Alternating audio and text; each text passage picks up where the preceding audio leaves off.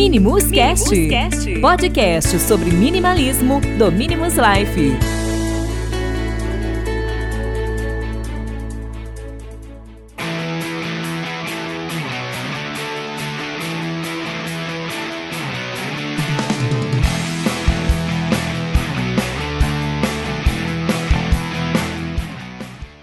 Olá pessoal, sejam bem-vindos para mais um episódio do nosso podcast. O meu nome é Bruno e no episódio de hoje eu vou estar falando com vocês um pouquinho sobre os dois maiores mitos que existem no minimalismo.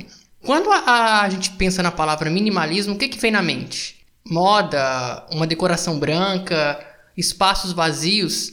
Bom, o minimalismo ele pode ser tudo isso e muito mais. Não é apenas é, uma manifestação física, também é, é algo muito expressivo para um nível mental e emocional.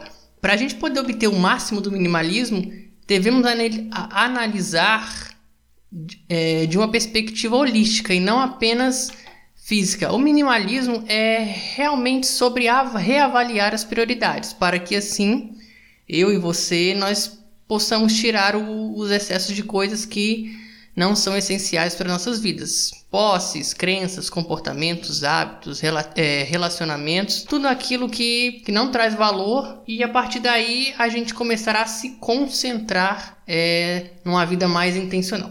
À medida que o estilo de vida minimalista ele é conhecido e amplamente abraçado pela, pela comunidade, é praticamente inevitável dizer que não surgiram mitos e equívocos sobre o minimalismo. Então, é, eu vou estar falando aqui sobre os dois mitos que, assim, eu particularmente considero os dois grandes mitos do minimalismo. Bom, o primeiro mito é: o minimalismo é sobre possuir X número de coisas. Pessoal, o minimalismo, como a gente já sabe, ele é pessoal e individual na sua definição e prática. Não existe uma referência para determinar que você deve possuir um número máximo de bens, é, viver em um determinado tipo de espaço ou adotar um estilo de vida específico para se qualificar como um minimalismo. Não há tudo e também não há nada. O minimalismo vem em muitas matrizes diferentes e, e, e nenhum de, de, de nós minimalistas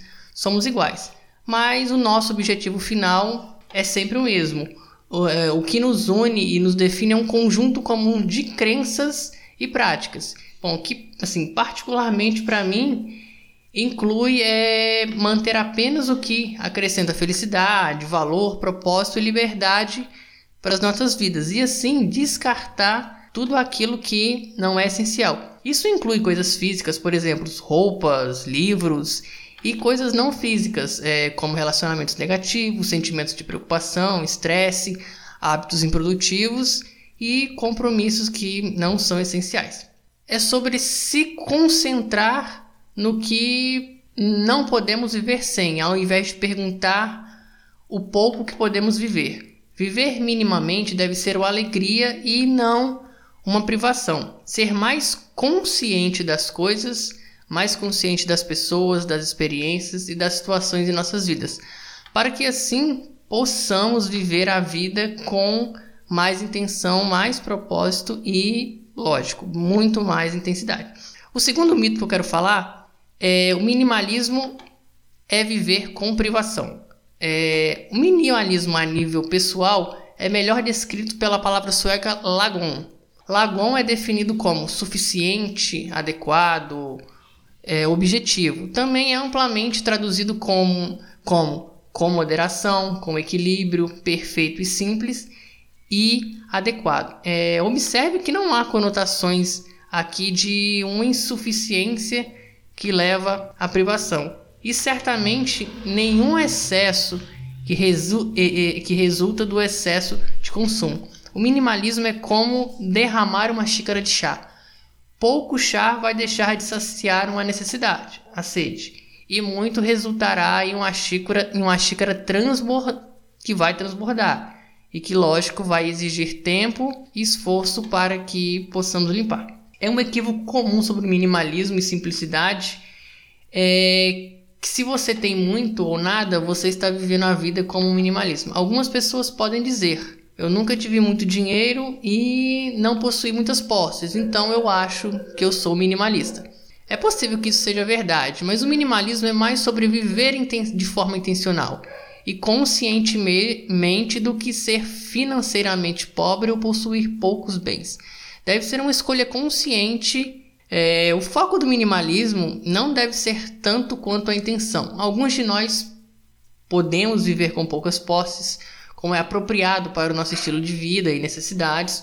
Outros podem achar que uma biblioteca de 300 livros oferece muita alegria e inspiração. Se você ama livros, livrar-se de todos eles provavelmente faria você se sentir muito infeliz. E isso é, derrota toda a premissa do minimalismo. O minimalismo deve se focar no que é essencial para a nossa felicidade a um limite, tanto físico como emocional. É, comprar uma casa de 100 mil reais pode nos deixar muito felizes. Comprar uma casa de 500 mil não nos tornaria, nos tornaria, não nos tornaria necessariamente cinco vezes mais felizes.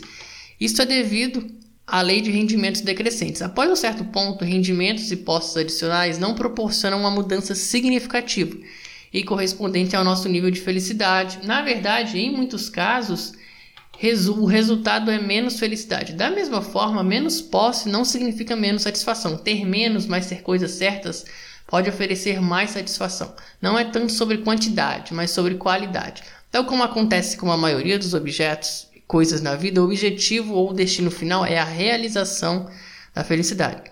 Há muitas estradas em direção à felicidade limpar a desordem em todas as áreas da sua vida e viver minimamente, concentrando-se nos itens essenciais, é, pode ajudar a você a ver a estrada mais clara e atingir os seus objetivos no curto prazo. No seu núcleo, o minimalismo é viver com alegria e propósito. É uma ferramenta que nos ajuda a conquistar a liberdade. É, a liberdade da cultura do consumo, da desordem mental, de bloqueios emocionais, de relacionamentos negativos de dívidas e atividades sem alegria. Facilita a liberdade e, lógico, a qualidade para você ter uma vida extremamente extraordinária. E pessoal, isso é o minimalismo. É você viver de acordo com os seus princípios, com os seus valores. Não é se privar de nada, não é ter um X número de posses, mas sim ter aquilo que vai agregar felicidade para sua vida. Então, pessoal, esse era o episódio de hoje. Espero que vocês tenham gostado e nós nos vemos no próximo episódio. Um abraço e até a próxima.